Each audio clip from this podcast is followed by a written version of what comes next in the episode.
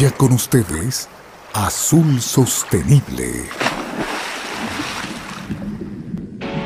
Un espacio de diálogo sobre la importancia del océano para Ecuador, relacionado a la conservación y el uso sostenible de sus recursos. Bienvenidos.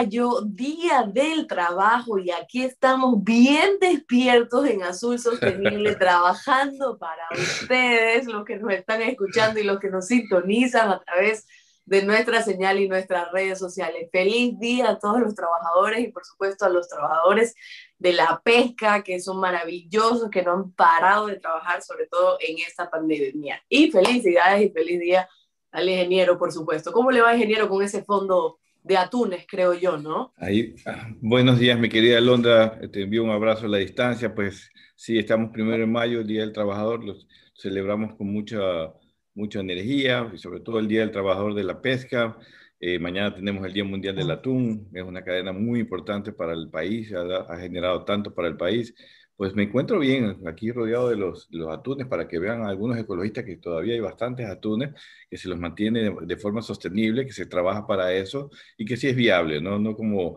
ese, esa propaganda que ya conocemos tú y yo y que hemos comentado tanto aquí con científicos, empresarios, especialistas y que realmente eh, aseguran que sí, que la pesca y la acuacultura eh, definitivamente puede ser sostenible. Y aquí estamos para informarles. Muchas gracias a todos los que están aquí, eh, sábado 9 de la mañana, primero de mayo, en cuarentena, eh, pero en todo caso, gracias por estar aquí como siempre. Ah, ¿Con sueño? Yo pensé que usted ya había hecho ejercicio, ya estaba activa. Ejercicio? ¿Qué ejercicio? Me muero el sueño, pero la verdad, como siempre digo, eh, el programa Azul Sostenible es algo que, que, me llena de energía, me encanta porque también podemos conversar con las personas que se nos unen a, a esta señal, así que ya lo saben, en YouTube, en Facebook, estamos en vivo ahora mismo y nos pueden mandar sus saludos, sus, sus preguntas, incluso porque hoy tendremos a un invitado bastante especial y muy importante, sobre todo para hablar del Día Mundial del Atún, es el ministro Iván Ontaneda. Ya lo presentaremos más adelante, pero él estará aquí, así que todas sus preguntas también en esta hora de programa para que el ministro pueda responderlas. Síganos en todas nuestras redes sociales. Recuerden que nos están transmitiendo también a través de Radio Cascade y Vida Streaming por Teleradio 1350. Estamos en Instagram, en Twitter. Recuerden que al final también tendremos las encuestas, en fin, tendremos de todo en este programa, porque el tema de hoy es precisamente el Día Mundial del Atún, que es mañana, eh, y Ecuador efectivamente tiene motivos para celebrar. ¿Qué les parece entonces si ahora lo que hacemos es eh, hablar de las noticias que tienen mucha relación con el Día del Atún. Vamos con nuestro primer segmento, Noticias desde el Mar. Presentamos Noticias desde el Mar.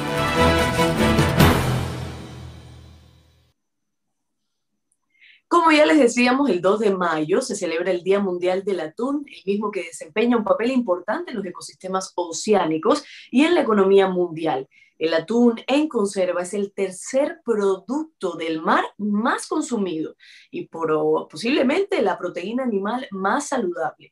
Sin una gestión cuidadosa de esta importante especie, un sándwich de atún puede contribuir al colapso de los, de los sistemas oceánicos, para que vean, mira, esto es muy importante, por lo menos para mí que como atún todos los días. ¿Sabe cuán sostenible es su atún? En los océanos Atlántico, Índico y Pacífico, así como en el Mediterráneo, nadan unas 40 especies de atún y especies afines. El atún es un depredador del primer orden que regula las poblaciones de muchas otras especies, como los calamares, los erizos y las sardinas. La mayor parte del atún se pesca para dos mercados, el de las conservas y el del sushi. Con un valor de casi 10 mil millones de dólares al año, el atún representa el 20% del valor de todas las pesquerías de captura marina y más del 8% de todos los productos del mar comercializados a nivel mundial. Cada año se capturan aproximadamente 7 millones de toneladas métricas de atún.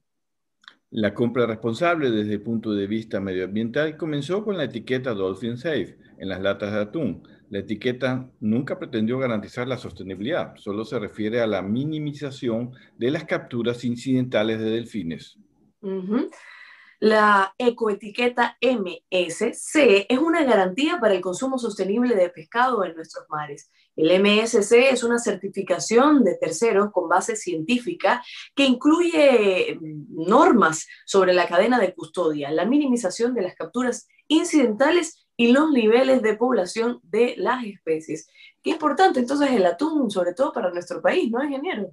No, sí, definitivamente para nuestro país y como tú ves la noticia para el mundo entero es un producto eh, altamente saludable, es un producto del cual mucha gente se provee hoy en día, justamente inclusive en la pandemia ha sido un alimento sumamente importante porque mientras estás guardado en casa pues debes tener productos que puedas tener en conservas como el atún, que además es nutritivo, que es un producto natural, eh, que, genera mucho beneficio al alimentarse. Así que el atún es a nivel mundial muy importante. Por eso mira que las Naciones Unidas inclusive declaró el día 2 de mayo, el día de mañana, el Día Mundial del Atún. Y para el Ecuador, que es un jugador sumamente importante con este recurso a nivel mundial, pues sin lugar a dudas tiene motivos para celebrar porque nos ha generado mucho trabajo, muchos ingresos, eh, eh, ingresos de dólares eh, eh, tecnología, es el primer producto industrializado de exportación del país. Es decir, de los productos con valor agregado, el atún ecuatoriano es el primero en la balanza comercial del Ecuador en las exportaciones no petroleras. ¿no?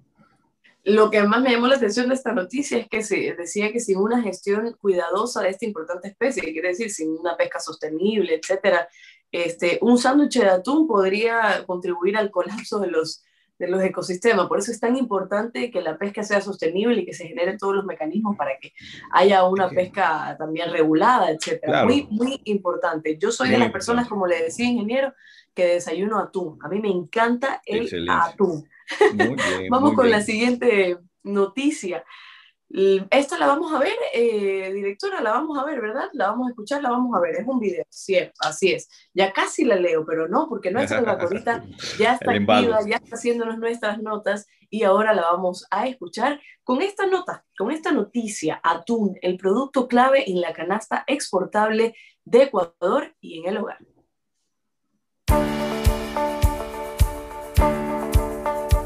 Los productos elaborados de atún figuran como uno de los principales bienes de la canasta exportadora ecuatoriana y de los hogares del país. De hecho, la conmemoración del Día Mundial del Atún, el 2 de mayo, reconoce el papel fundamental del atún en el desarrollo sostenible, la seguridad alimentaria, la economía y los medios de vida de las personas de todo el mundo.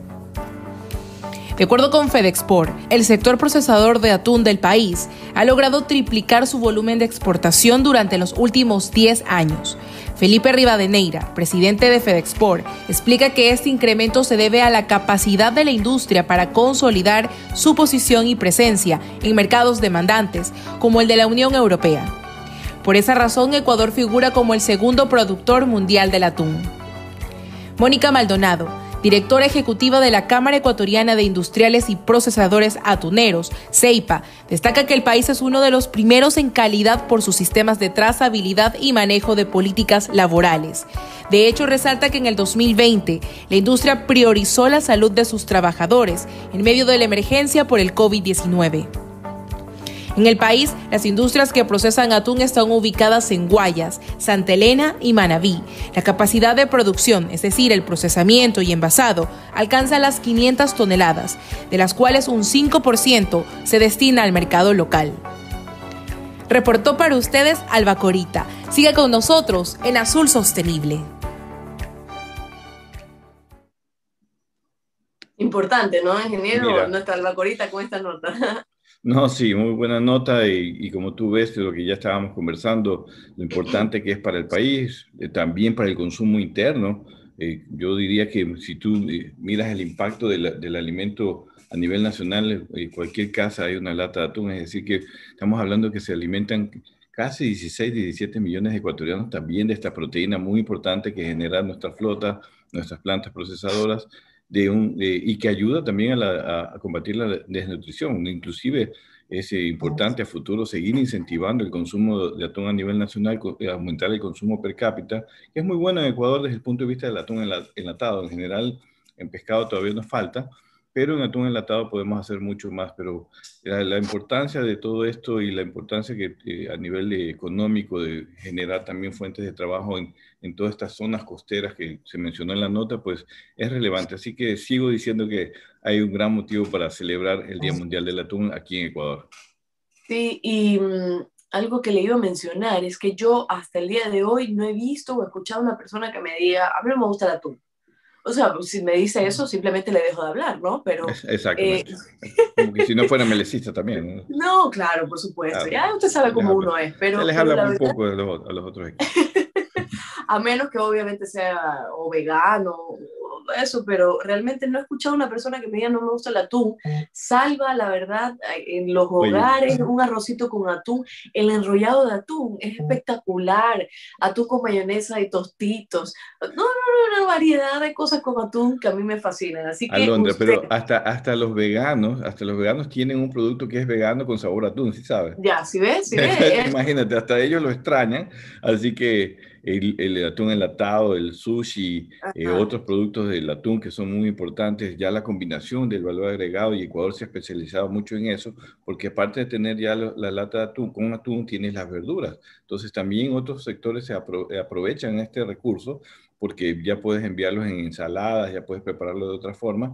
Y bueno, ya todo el mundo se va beneficiando. Así que hay unos impactos indirectos fenomenales también de esta cadena de pesca del atún.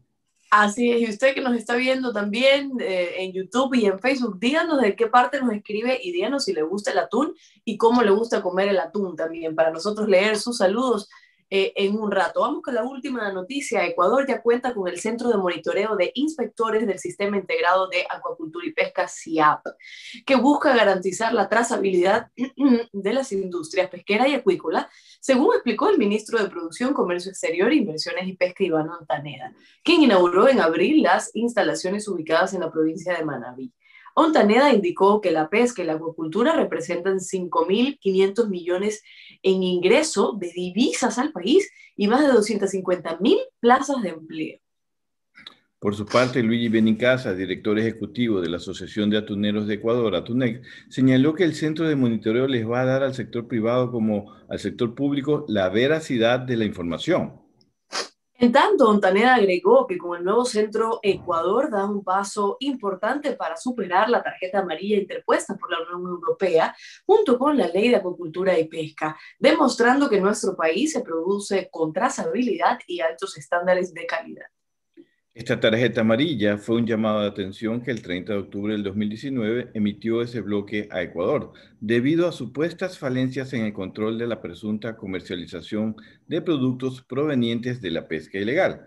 Y en febrero del año pasado se anunció un proyecto de inversión de mejora de la competitividad del sector acuícola y pesquero diseñado por el gobierno para el control de la pesca ilegal con un presupuesto de 26 millones de dólares para su ejecución. Así que esto también es muy importante, esto juega dentro de toda la, cadena de la pesca del atún, pues fortalecer la administración de la pesquería, el control, el monitoreo, eh, las sanciones. Hay un nuevo marco legal que se aprobó justamente gracias a este gobierno y a la Asamblea Nacional que lo aprobó en forma unánime. Eh, existe este nuevo marco legal con un capítulo que inclusive fortalece los esquemas de sanción eh, y controles lo cual garantiza también a los mercados como la Unión Europea, que hizo algunas observaciones en donde recomendaba al Ecuador pues, mejorar estos aspectos legales, eh, eh, tecnológicos de control, también como ahora se ha inaugurado ese centro de monitoreo satelital que nos parece estupendo porque eso va a fortalecer la trazabilidad, es uno de los temas que se habla a nivel internacional y sobre todo en cadenas gigantes como, como la pesca del atún, la pesca y procesamiento del atún, pues esto es trascendental. Así que felicitaciones al gobierno, pues ya nuestro invitado que ya, con el que, vamos a conversar ya mismo. Ya mismo, es. Vamos a ver un video, un video eh, y al regreso vamos con algunos saludos y presentamos a nuestro invitado, que no es nada más y nada menos que Iván Taneda, el ministro de Producción, Comercio Exterior eh, inversiones y pesca. Ya volvemos, esto es Azul Sostenible. Recuerden que estamos en YouTube, en Facebook en vivo. Manden sus saludos de dónde nos escribe y estamos hablando sobre el Día Mundial del Atún y por qué Ecuador tiene que celebrar este día. Ya volvemos. Quédate en sintonía. Ya volvemos con más de Azul Sostenible.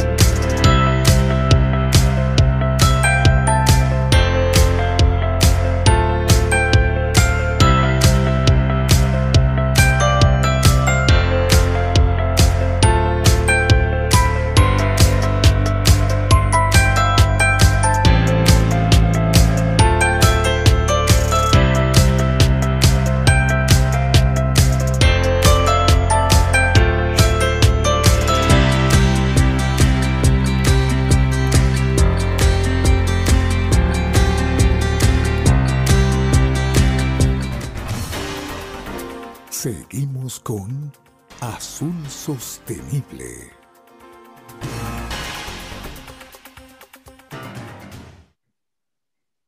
Seguimos con Azul Sostenible hoy 1 de mayo, Día del Trabajo. Aquí estamos para también celebrar eh, el Día Mundial del Atún, por supuesto, tan importante, y a todos quienes trabajan en este sector. Tenemos ya nuestros primeros saludos. Ricardo Castillo dice saludos a todos los compañeros que escuchan este programa desde San Cristóbal Galápagos. Ah, saludos, mi querido Ricardo, un abrazo grande. Penaco P, Gabriela Cruz está pendiente, vive el Día Mundial del Atún, así que es importante que mañana todos a comer una lata de atún y en fresco lo pueden adquirir en el mercado. Es más rico. Ojalá todo el mundo se haya abastecido de atún ayer, porque ya no se puede salir sábado y domingo. Yo tengo, yo tengo mis cuantas latas de atún, así que no, no, tengo problema con eso. Su stock. Eh, Marcelo Morán, por supuesto que iba a escribir hoy, lo sabía que iba a escribir hoy. Saludos al equipo de Azul Sostenible, gran mes, mayo, Día del Trabajador, 96 años de Barcelona, de Ecuador. Día Mundial del Atún y mes de independencia de nuestro país. Es verdad, 96 años cumple Barcelona. Pero relució más los 92 años, mi querida Londra. yo el 96 no lo escucho, pero el 92 lo escuché fuerte. 92 fue hermoso, 92, celebrar los 92 fue hermoso. Lo que pasa es que eh, usted sabe cómo son las cosas, pues a la ya final... Albacorita también se está alineando y que, vamos a tener que desconectarla también Albacorita.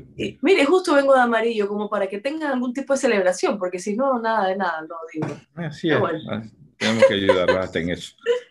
Tendremos otros saludos y más adelante lo, menos, lo, los, los diré para que ustedes también nos hagan preguntas y ahora sí vamos a darle la bienvenida a Iván Montaneda, ministro de Producción, Comercio Exterior, Inversiones y Pesca.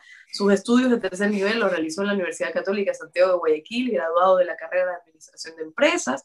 Su formación y capacitación académica continuaron en Puerto Rico, donde obtuvo el degree en Business y Management y se especializa en el desarrollo de negocios internacionales. La verdad que es un destacado empresario y, y realmente un ministro que tenemos aquí muy importante para hablar sobre el Día Mundial del Atún. ¿Cómo le va, ministro? ¿Cómo está? Buenos días.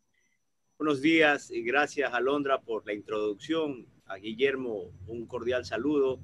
Eh, es un, un, honor compartir con ustedes esta mañana. Guillermo me había invitado hace algunos programas, lamentablemente por temas de agenda no podíamos atender, pero qué mejor estar aquí hoy, primero de mayo, y aprovecho para desearles un, un saludo cordial, felicitaciones a todos los trabajadores ecuatorianos que empujan, que empujamos este país a seguir adelante. Mi respeto, mis saludos para todos ustedes, pero principalmente a los pescadores, al sector pesquero del país. Ayer estuve en Puerto López, estuve en Machalilla y realmente me oxigena, me llena de energía compartir con este sector, recibir el cariño, caminar la playa, caminar entre sus pangas y conocer de cerca. Y lo más importante, trabajar articuladamente, que es lo que hemos tratado de hacer desde esta cartera de Estado con el sector eh, pesquero en general, no solamente con la pesca artesanal, sino también con las otras pesquerías, también con el sector industrial, el sector atunero y en fin, con ese eh, gran universo del encadenamiento productivo que tiene este sector, un sector fundamental para la economía del país. Son más de 1.500 millones de dólares que genera el sector pesquero en el Ecuador, más de 250 mil plazas de empleo directo y muchísimas ciudades, muchísimos pueblos, principalmente de la costa ecuatoriana, que son los que se dinamizan con esta noble actividad. Así que para todos ustedes, un cordial saludo en este día y estamos vísperas del Día Mundial del Atún. Esto también es gran noticia para el Ecuador, puesto que somos líderes, somos realmente un, referente en la industria, a pesar de lo que habló Guillermo en la previa, de los problemas que tiene la industria, de los problemas que tiene el sector, porque los tiene, pero hemos tratado de, y seguimos trabajando, obviamente, para que el Ecuador se siga consolidando interna y externamente como este gran referente a nivel internacional. Así es, ministro. Esto vamos a, también le vamos a preguntar más adelante sobre los problemas, pero primero quiero preguntarle sobre eh, cómo come el atún usted, de qué forma le gusta comer el atún. Mira, anoche comí atún.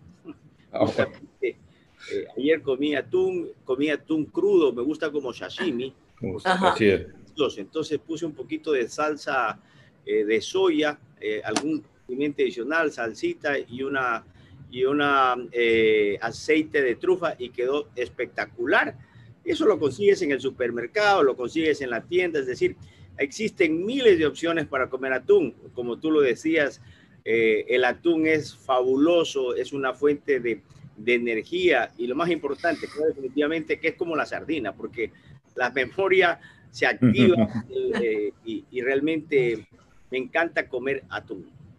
Perfecto, ministro. A mí también, la verdad. Yo soy un poco más básica. Yo le pongo mayonesa normal y ahí lo como con tostito, pero igual se puede comer de todas las formas. Ahora sí, vamos a, vamos a hablar ya directamente al tema del Día Mundial del Atún y, y, sobre todo quiero empezar por esta última noticia que, que hablábamos sobre el Centro de Monitoreo Satelital. Primero quiero hablar de esto porque es muy importante para la industria pesquera eh, y acuícola. ¿De qué se trata? Cuéntenos con sus palabras de qué se trata este centro y de qué se trata también la trazabilidad para que las personas puedan, que nos ven, puedan entender cuál es el beneficio que implica esto.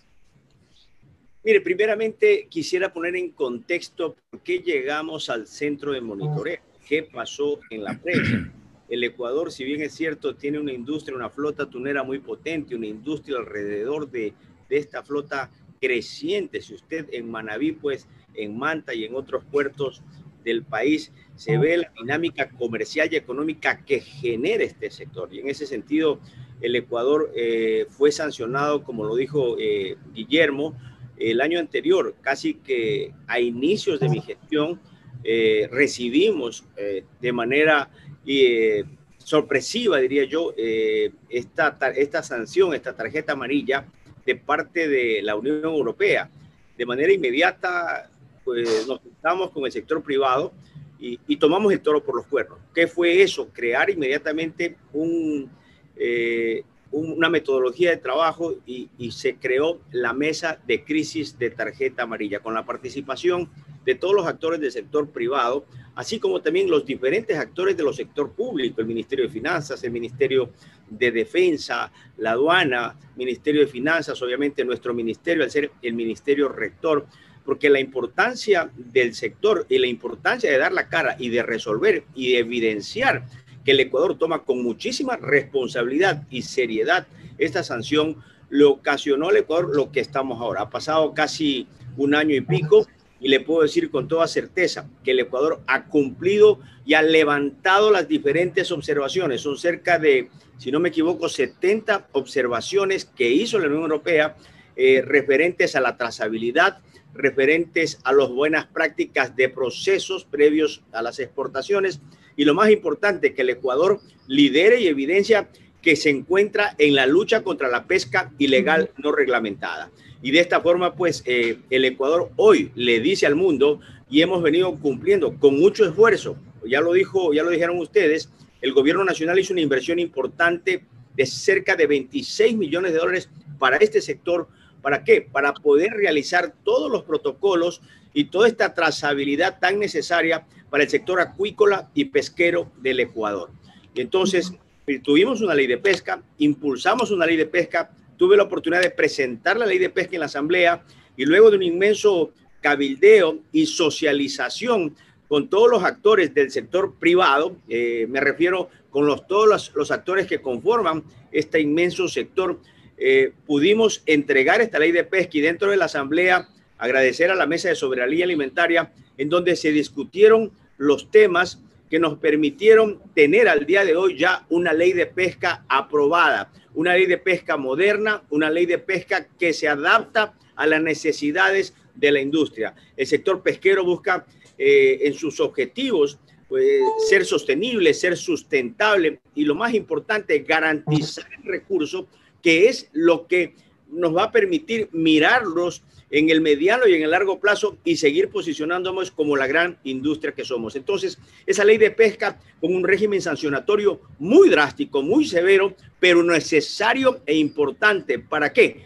Para que aquellas, aquellas, eh, aquellas eh, intérpretes y aquellos actores que, que incumplan eh, lo que la ley dice reciban sanciones ejemplificadoras y que se pueda garantizar en ese sentido eh, una pesca eh, sostenible y sustentable como lo manifesté. Yo creo que ese fue el gran paso y bien recibido de parte de la Unión Europea. Actualmente nos encontramos cerrando ya eh, el tema de, del reglamento, que es muy importante, el reglamento de esa ley, un reglamento que también ha sido consensuado, un reglamento que ha sido discutido y un reglamento que está siendo también articulado con los actores diferentes del país. Esperamos que en las próximas horas, en los próximos días, presentar a través de la Presidencia de la República este reglamento que estoy seguro que eh, va a coayudar a lo que la ley eh, se manifiesta. Asimismo, dentro de los, dentro de los, de los eh, proyectos que teníamos con la Unión Europea, estaba la, establecer un centro de monitoreo, lo que usted me decía, Alondra, y que están ahí parte de los recursos que el gobierno nacional ha invertido. Garantizar los procesos y la transparencia, llegar a la digitalización de procesos para evitar corrupción, para evitar manipuleo humano y de esa forma que se sepa lo que hace el país, que hacen los inspectores de pesca en línea y eso puede ser monitoreado por todos, por el sector privado, por las autoridades y de esa forma el Ecuador garantizar transparencia en todos sus procesos y procedimientos. Asimismo, el centro de monitoreo que va a ayudar el posicionamiento de los barcos. Se va a poder garantizar que los barcos cumplan estrictamente donde pueden pescar y realizar sus faenas de pesca. Entonces, tenemos una serie de herramientas que hasta hace escasos meses no las teníamos y que hoy el Ecuador con hechos le dice a la comunidad internacional que vamos hacia esa línea, hacia esa dirección. Perfecto, perfecto, ministro. Es, amplio lo que nos dice. Antes de ir al corte, solo quiero eh, hacerle una última pregunta por este, por este momento, nada más, porque ahí el ingeniero tiene algunas.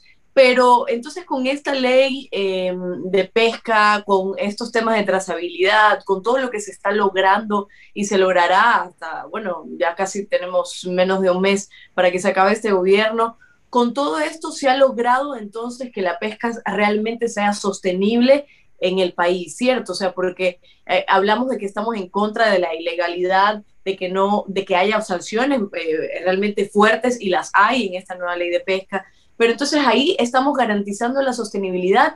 ¿Qué podría faltar? ¿Qué, cosas podrían faltar para garantizar por completo la sostenibilidad en este espacio?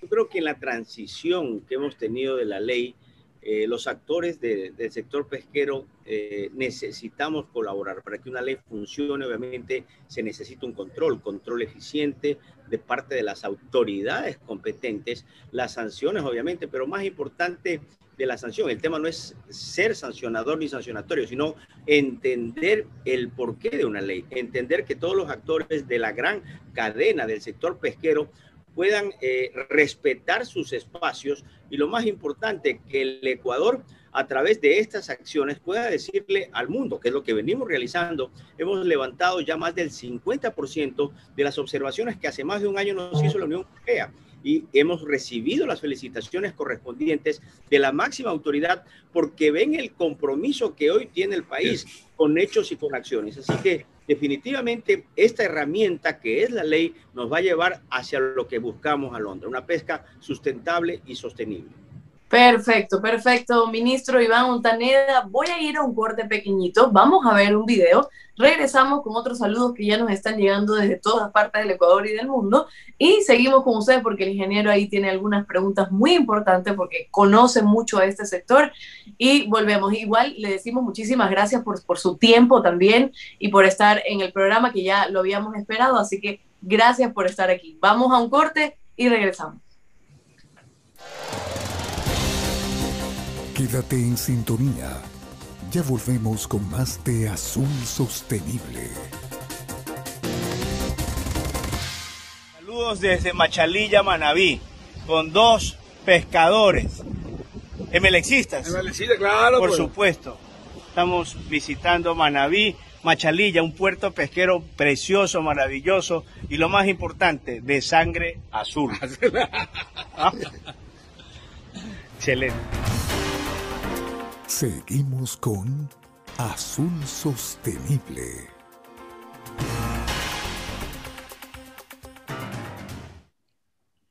Esto no le va a gustar a Marcelo Morán, pero a mí me encanta. Que necesitábamos ver este video donde el ministro con su gorra nos diga, por supuesto, que es melecista y que viva el primer campeón del Ecuador. Qué buen video.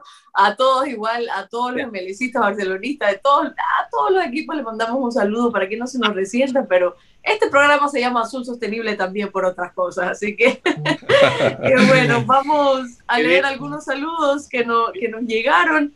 A ver, por acá dice Pizzan, a mí me gusta el atún en cazuela de verde, bien despachado de pescado, muy bien. Eh, Gabriela Cruz, viva el Día Mundial del Trabajo y a las mujeres también valientes y trabajadoras. Un abrazo al equipo de Azul Sostenible. Saludos desde New York. El atún es exquisito en sushi y, sashimi, como lo decía el ministro también. Este es Néstor Palaquibay y también tenemos a Gina Espinosa, saludos desde La Troncal, la familia de mueblería Galería La Troncal, hermano Suárez, rinde homenaje a la clase trabajadora en general. Ya lo saben, tenemos al ministro, al ministro melecista, por supuesto, Iván Montaneda, aquí en nuestro programa y continuamos, ingeniero. Adelante. Eh, Alondra, me, me, ese video. Qué buena, qué buen equipo periodístico que tiene Azul Pero porque es azul. Así es. Eh, el hombre se adapta a lo, a lo que somos aquí, emelexistas azules. Ayer visité, como te decía, Machalilla, y ese video fue hecho hace menos de 24 horas, de manera espontánea, en la playa, con los pescadores. Por ahí me reconocieron un par porque estaba caminando, conversando con los pescadores y me salieron los emelexistas, pues yo obviamente, qué felicidad compartir con ellos y mandar ese saludo. Decías, también a los barcelonistas, pero hay que decirlo, hoy somos azules. Así es. qué bueno. Así es, ministro. Muchas gracias eh, por estar aquí. También le agradezco eh, personalmente a nombre del programa y todo el equipo por su espacio, por su tiempo. es importante que, escuchar sus comentarios.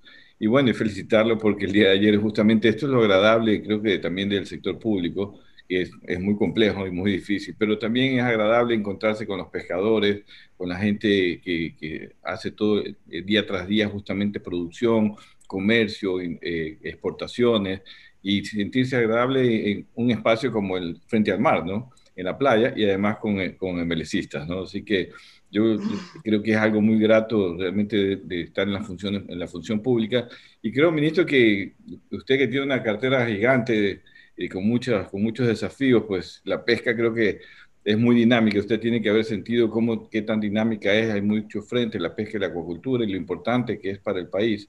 Y efectivamente, yo también creo que el trabajo que usted ha hecho, y lo digo aquí frontalmente, pues de, tomar las dificultades y superarlas, y hacerlo bien, estructurar bien y salir adelante, como es el caso de la tarjeta amarilla, que complementa todo un paquete, ¿no? Porque el sector atunero, el sector pesquero en general, pero el sector atunero, que es uno de los más eh, destacados en, la pesca, tiene también estas dificultades. Justamente el ser gigante o el ser grande no solamente a nivel del país, sino a nivel regional, pues también hay que, hay que ser eh, muy francos, también a veces eh, pueden encontrar este tipo de dificultades. Lo importante es superarlo y yo creo, ministro, que su administración, usted lo ha tomado de las riendas desde el comienzo, las ha superado. Tenemos una ley de pesca y acuacultura nueva que tenía, o sea, este, este, era del año 78, pero hace 25 o 30 años se trataba de modificar, de lograr una gestión política adecuada cómo se hizo para poder tener una nueva ley con, actualizada, con algunos capítulos nuevos eh, o, mejorados, como eh, el caso de la pesca artesanal, la, acuacultura, la maricultura, eh, y obviamente el reforzamiento de del control y monitoreo y sanciones en el tema de la pesca industrial. pero ese es un, paso muy importante. También tenemos otros pasos importantes, ministro, con ustedes, el Plan Nacional del Atún, el Plan Nacional de, de Gestión de Plantados, que son eh, herramientas técnicas que hemos elaborado con su, eh, equipo, su, eh, viceministro, su, secretario de pesca y todas las direcciones, que también fortalece la sostenibilidad de la pesca. Ahora, ¿Qué tan importante usted cree que es para los mercados también enviar este mensaje? Que Ecuador tiene una estructura, ya no solo legal, sino una estructura técnica del sector privado a través de, de, Tunacons y de, todos los gremios, ha estado trabajando justamente en cooperar más con el gobierno, con las organizaciones internacional, internacionales para demostrar que sí se puede ser sostenible, pero desde, su experiencia, porque usted también ha sido presidente de la Federación de Exportadores, es exportador, conoce los mercados. ¿Qué, ¿Cuál es el mensaje que, le, eh, que se deja o que se debe dejar a los mercados respecto también a la sostenibilidad y cómo nos ayuda esto a, ser más competitivo? Sí, Guillermo, gracias nuevamente por, por, tu invitación. Tú también has sido un actor importante eh, porque el sector de la pesca es un sector técnico-científico, donde la política debe quedar por fuera para tomar las decisiones correctas y adecuadas en beneficio de un sector. Determinar los, las vedas, determinar los sectores de pesca y determinar una serie de situaciones tienen que estar basadas siempre en, en, en, en información adecuada, científica, oportuna. Y, es, y así ha sido como hemos tratado de manejar esta cartera de Estado. Perdón, mi perrito está por ahí ladrando. está muy bien. También quiero opinar. También quiero opinar. Eh, muy bien. Eh, en tal caso, eh, ¿me están viendo ahí? ¿Ya? Sí, sí, ahí está descuadrado, no sé, el equipo técnico. La cámara, no sé si alguien del... Yo no me moví. Mm, sí, no, se preocupen, nada como en vivo. Desde aquí la producción les está avisando, es que cuando se va el internet, nada como al aire, se desconfiguran las cámaras, pero ya lo estamos solucionando. Mientras tanto, podemos seguir conversando porque todo el público los está escuchando.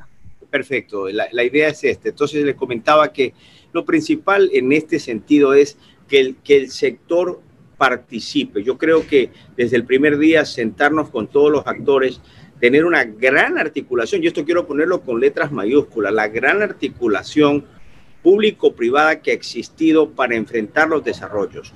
Insisto, creamos una mesa de crisis, la mesa de crisis que participaron los sectores donde se llegan con propuestas, donde también se llegan con las preocupaciones y en donde buscamos las soluciones. Al final del día, el Estado ecuatoriano se convierte, el ministerio se convierte en un articulador de las necesidades de los sectores productivos, de lo que se necesita para poder garantizar el flujo de sus operaciones y obviamente la dinámica económica que ameritan estos sectores.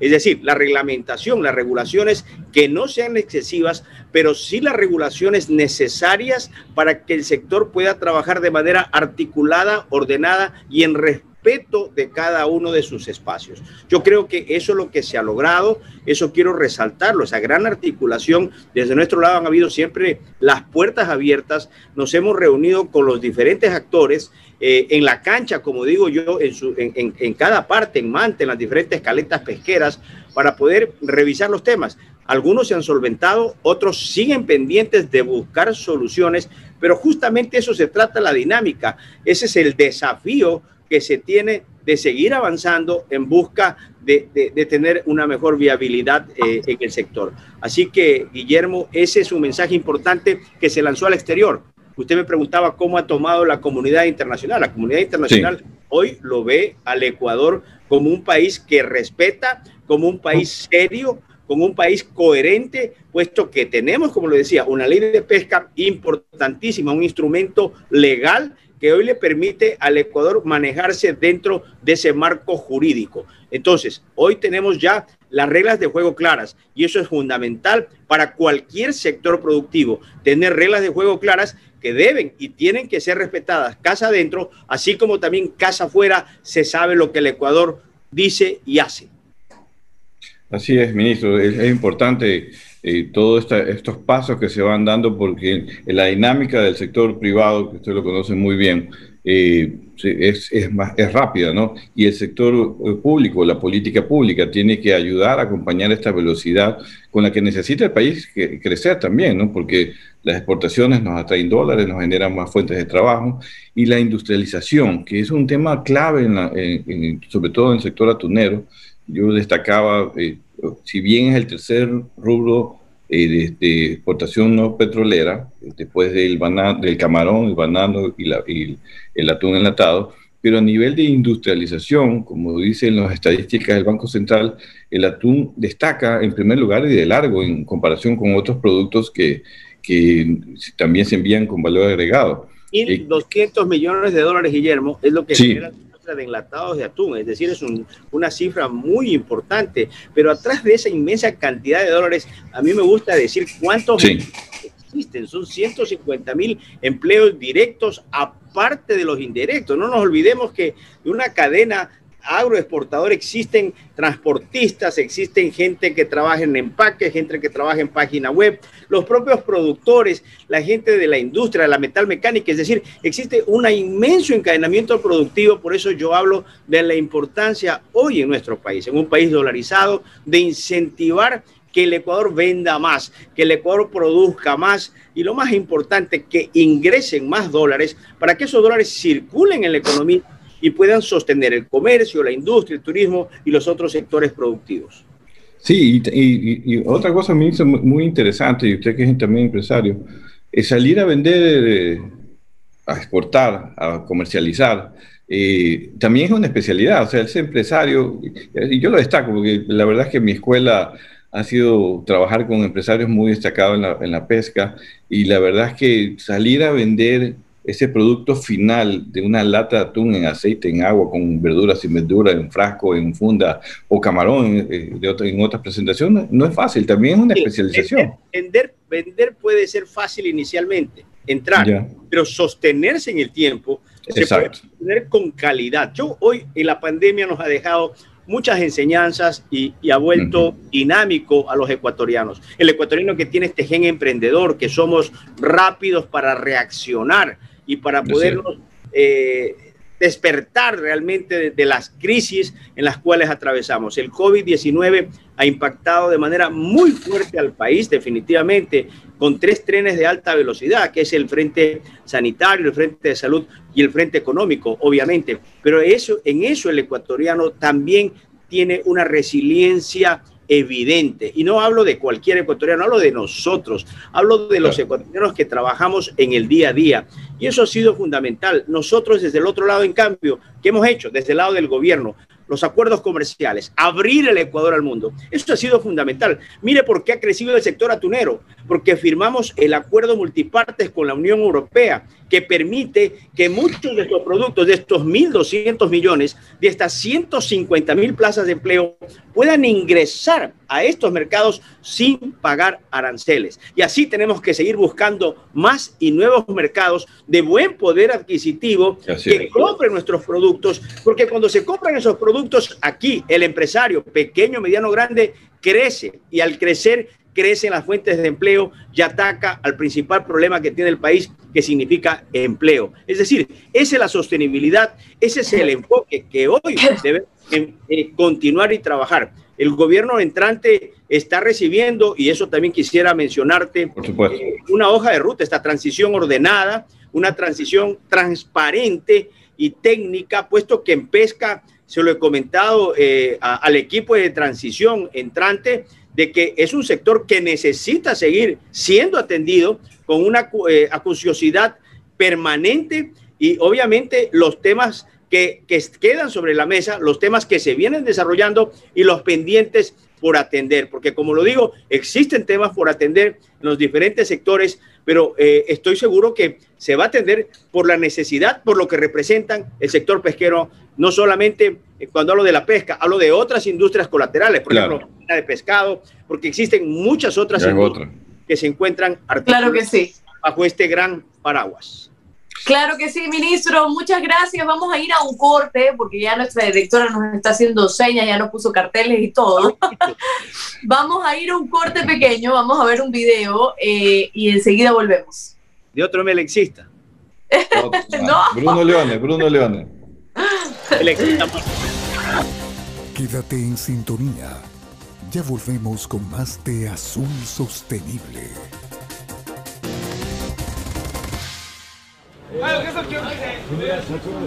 Un atún de 278 kilogramos alcanzó el sábado el precio récord de más de 3 millones de dólares en Tokio. El comprador fue Kiyoshi Kimura, dueño de la cadena de restaurantes Sushi Sanmai y que ya poseía el anterior récord, más de dos veces inferior en 2013 por un ejemplar más pequeño de 222 kilogramos. El atún quedará cortado antes de mediodía y será vendido en forma de sushi al precio habitual de la casa, el precio pagado equivale a cerca de 10.000 euros el kilo. La suma alcanzada en la subasta era totalmente inesperada en el mercado de Toyosu.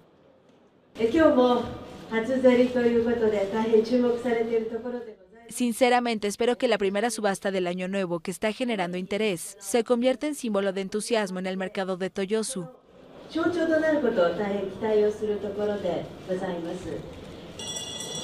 Como cada año, el atún de este sábado fue pescado en las costas de la prefectura de Aomori, en el norte del archipiélago. El número de atunes propuestos en Toyosu fue inferior a los que se presentaban en el desaparecido mercado de Tsukiji, y esta escasez de bellas piezas hizo que los precios se dispararan.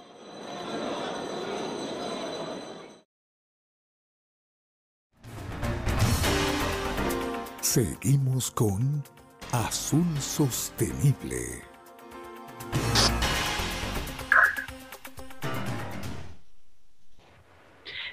Seguimos en Azul Sostenible, ya casi, casi estamos llegando al final del programa. Tenemos un saludo de, de Livington Panta, que, quien también recorre el Ecuador para enviarnos material. Dice, hasta que por fin tenemos como invitado al compañero y amigo Iván Ontaneda. Éxito siempre, gracias por sus aportes al desarrollo sustentable y sostenible de la acuicultura y eh, la pesca en Ecuador. De sangre azul, pero sangre melecista, ¿no? no e, es de esa sangre. Alejandro Bravo dice, hermanas y hermanos pescadores artesanales en el mundo, feliz día del trabajador. Felicidades para ustedes, mis hermanas y hermanos pescadores del programa Azul Sostenible. Dios nos guíe. Alejandro Bravo, eh, secretario general de FIAUPAP, de Perú. De Perú. sí. Sí, sí, Mónica López, que todavía estamos esperando las croquetas de pescado. Feliz día del trabajo, excelente, nos dice. Alondra de todo el equipo, el ingeniero, todo el equipo de Sostenible, desde Manta. Mónica, ya, pues, ¿dónde están las, las croquetitas de pescado? Es como la ensalada suya de atún también. No, yo eso no lo voy a hacer. Ministro, ella tiene un compromiso de, Cuando usted se demoró, usted de poner el ejemplo como empresario. Yo hice ya el paté de atún, ministro. Usted tuvo que haber puesto el ejemplo. No lo puso, yo me voy a demorar. Seguimos con Johanna Vanegas, excelente el programa y feliz Día del Trabajador. Gamaga, un trabajo fuerte a todos los eh, trabajadores y pescadores. Eh, compañeros de Latinoamérica y el mundo. Felicidades también a todos los compañeros peruanos. Gladys Cedeño, buenos días, amigos de Azul Sostenible. Y Walter Ochoa, que está viendo también el programa. Ahora sí, ingeniero, usted tiene la última pregunta para el ministro Iván Montaneda. Sí, ministro. Eh, solamente eh, quizás una reflexión después de toda su experiencia. Sabemos que está a punto de cambiar el gobierno. Un mensaje que usted le deje a los pescadores y a los acuacultores de nuestro país eh, para justamente reforzar en base a su experiencia cuál es la ruta que debe seguir estos dos sectores tan importantes que entre los dos generan más de 5 mil millones de dólares en exportaciones. Gracias nuevamente a ustedes. De mi parte solamente gratitud eh, para todos los pescadores del país. el cariño, las muertas de sensibilidad que he recibido cuando hemos caminado con ustedes, cuando hemos trabajado al lado de ustedes, eh, han sido importantes. Creo que He aprendido muchísimo dentro de la función pública. Hemos dado nuestro máximo esfuerzo. Pedir disculpas si es que acaso no se ha avanzado con todos los temas que, que son necesarios. Pero se, han, se ha hecho, queda una hoja de ruta importante. Creo que se han solventado muchas situaciones. El sector pesquero, insisto, hoy tiene otra perspectiva y estoy seguro que el nuevo gobierno tiene y debe asumir con la misma responsabilidad que se ha hecho hasta el momento eh, las necesidades que tienen ustedes. Para mí un, agradecimiento eh, eterno para todos, nos veremos pronto, seguiré produciendo, seguiré trabajando, regreso a lo mío y nos veremos pronto. Gracias, ministro. por supuesto, seguiremos viéndonos y, y, de nuevo, gracias por estar en el programa, por la gestión también que ha realizado y por siempre estar eh, dispuesto a hablar con la prensa, que eso es muy importante porque a través de, de, estos programas y a través de las preguntas que tiene la prensa podemos saber qué se está haciendo eh, en, en, la industria y en el tema pesquero. Gracias por estar en el programa. Sí. Me permite un segundito que, que es fundamental agradecerle a mi equipo, al equipo de del Viceministerio de Acuacultura y Pesca, a todos, desde el viceministro, subsecretarios, los inspectores, toda la gente que se encuentra tras bastidores, que en la pandemia se tuvo y se trabajó muchísimo para tener los permisos adecuados, para que la industria no pare, para seguir haciendo y dinamizando y garantizando que la industria tenga la operatividad necesaria. Gente que, que no se la ve, pero gente que trabaja de manera ardua por el país, para sacar el país adelante. Cuando los ecuatorianos dejemos de pensar exclusivamente en nuestro metro cuadrado y pensemos transversalmente como país, allí el Ecuador saldrá adelante. Hoy el país necesita el aporte de todos, desde la posición que estemos, siempre empujar un Ecuador productivo, siempre buscar un Ecuador de mejores oportunidades para todos. Muchísimas gracias, Alondra, muchísimas gracias, Guillermo, y un saludo especial para todos. Gracias. Gracias, ministro. Un gusto tenerlo aquí. Gracias, gracias. Y ustedes no se vayan porque continuamos Vamos a un corte y vamos con las encuestas, las encuestas que están ya en Twitter. Algunos saluditos que nos llegaron también ahora. Saludos de General Villamil Playas, de Ángel de la A, Tomalá, Alexis Narváez está viendo. Y Fenacopec dice que eh, se quedan debiendo algunas cosas al sector pesquero artesanal, pero bueno, se viene un nuevo gobierno, así que hay que reforzar los temas en la pesca artesanal, en la cultura, en la maricultura. Así que también nosotros recuerden que nuestro programa estará también ahí para hacer entrevistas a los nuevos ministros, a los nuevos viceministros, secretarios, etcétera, y poder estar eh, en este tema y que no se abandone el sector artesanal. Ustedes lo saben que aquí estamos en azul sostenible. No, y también y yo, yo sí quiero destacar también que en, medio de esta pandemia, mi querida Londra, en verdad tengo que reconocer que el equipo del ministro, viceministros, sus secretarios que estuvieron en, en, estos momentos difíciles, todos salieron contagiados con COVID, o sea, todos estuvieron allí en sus puestos, en sus direcciones, y yo creo que hay que reconocer que no ha sido un par de años nada fáciles, ¿no? Y a pesar de eso estuvieron allí, se contagiaron, corrieron riesgo sus vidas también, porque sabemos que esto es una enfermedad mortal. Así que yo creo que hay que reconocer eso y esas dificultades. Hay que seguir adelante. El próximo gobierno tiene varios compromisos y sobre todo con el sector pesquero eh, industrial, artesanal y con la acuacultura para fortalecerlas, para seguir aportando en todo lo que hemos dicho. Así es, vamos a ver este video y volvemos con las encuestas en Ahora sí. Quédate en sintonía. Ya volvemos con más de Azul Sostenible.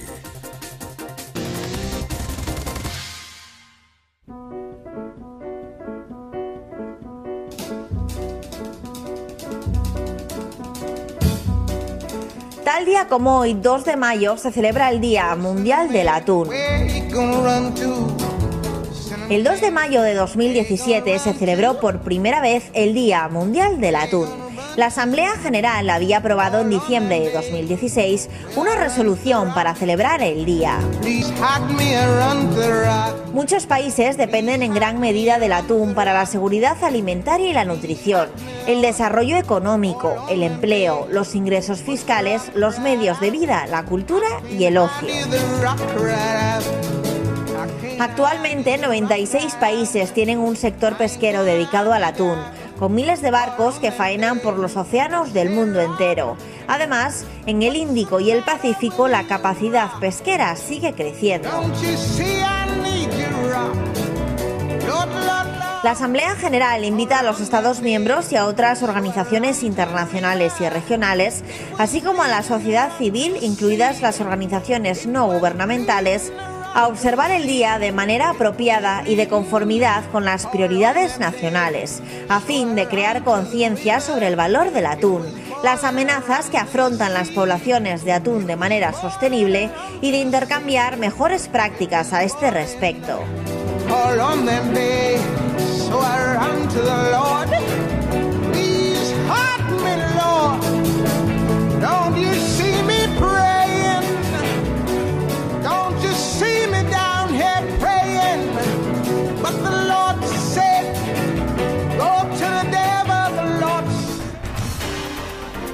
Seguimos con Azul Sostenible.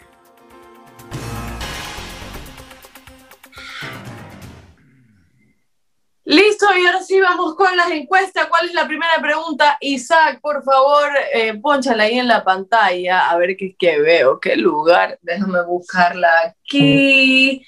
¿Qué lugar ocupa el atún enlatado en las exportaciones no petroleras de Ecuador? Primero, segundo, tercero. Tercero. Muy bien. Muy bien, esa es la mm, respuesta correcta. Por si acaso, Albacorita, no me envíes la respuesta, muchísimas gracias. Yo, yo puedo hacerlo sola y si no, uno aprende aquí. Siguiente pregunta, vamos a la siguiente. ¿Qué lugar? Vamos, ese no es que el, el que dije ahora. ¿Qué lugar ocupa a nivel mundial de acuerdo, Ecuador, ¿no? A nivel mundial de acuerdo a sus exportaciones. Exportaciones de atunes.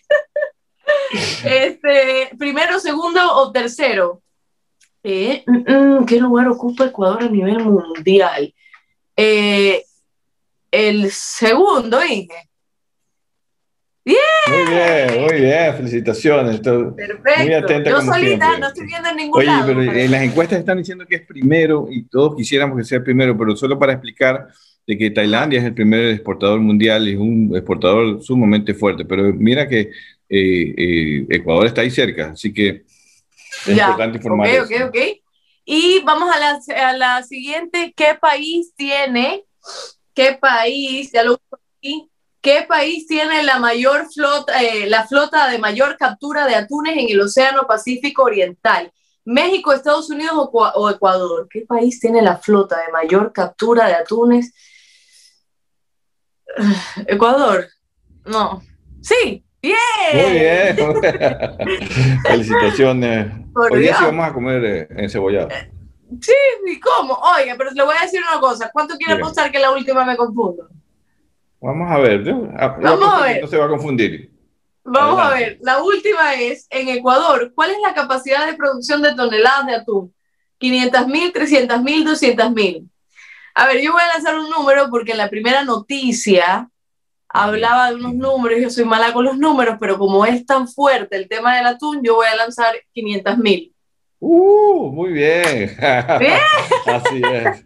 Así es. Esa, esa, es la capacidad instalada de 500 mil toneladas. Procesamos eso. Se capturan 250 mil, 270 mil de flota propia, pero el resto viene de otras flotas que desembarcan aquí en Ecuador. Es decir, que Ecuador, a través de eh, Manta, sobre todo, y Pozorja, se ha convertido en un centro importante de esta región de procesamiento de atún y de exportación. Así que por eso vale la pena celebrar, y por eso el, título del tema, de nuestro tema del programa del día de hoy, Ecuador tiene que celebrar el Día Mundial del Atún, por supuesto, por supuesto, porque es muy, ha sido muy importante para, para el país, por alimento, por exportaciones, por fuente de trabajo, y hay que sostenerlo, hay que cuidarlo, y allí trabajos como los de Tunacón, de los empresarios, que justamente buscan la sostenibilidad, mi querida Londra. Felicitaciones. Perfecto. Cuatro por cuatro días. Va, para que veas que tiene que ver con atún, pues, y ya con usted casi un año en el programa ya tengo que haber aprendido algo. No, sí. no usted es excelente alumna, así que yo te felicito. Sigo esperando la ensalada atún. Voy a insistir con eso. Yo voy a insista, insista todo lo que quiera. Yo puedo demorarme un año.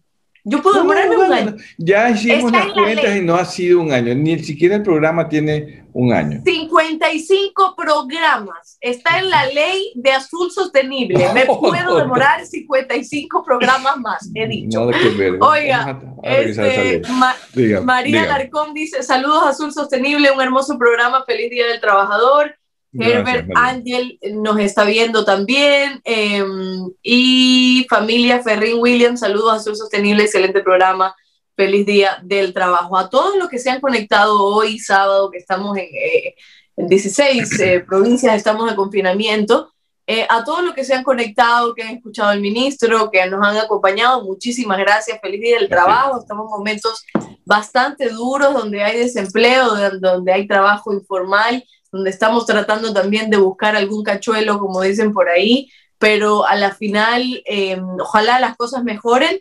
Y lo muy importante y lo que yo he visto como, como también cubana es que Ecuador no para, aquí son todos trabajadores aquí se saca el trabajo de abajo de una piedra. Entonces, a todos aquellos que ahora tal vez no, no tienen algún trabajo estable, calma, paciencia y a seguir buscando y ojalá y ojalá lo puedan tener en un futuro. Y a todos los que están trabajando incansablemente, sobre todo en el mundo de la pesca, muchísimas gracias también por trabajar incansablemente y sobre todo en pandemia.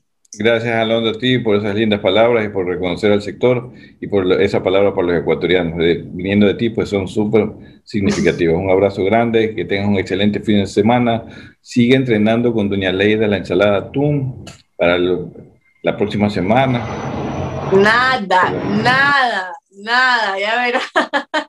Nos vemos el próximo miércoles a la una de la tarde. Ojo, en Teleradio 1350. Recuerden seguirnos en todas las redes sociales, YouTube, Facebook tenemos LinkedIn, tenemos Instagram, tenemos Spotify, Google Podcast, tenemos de todo. Y en Twitter las encuestas siempre están publicadas un día antes para que usted también las responda. Gracias por acompañarnos y nos vemos el miércoles.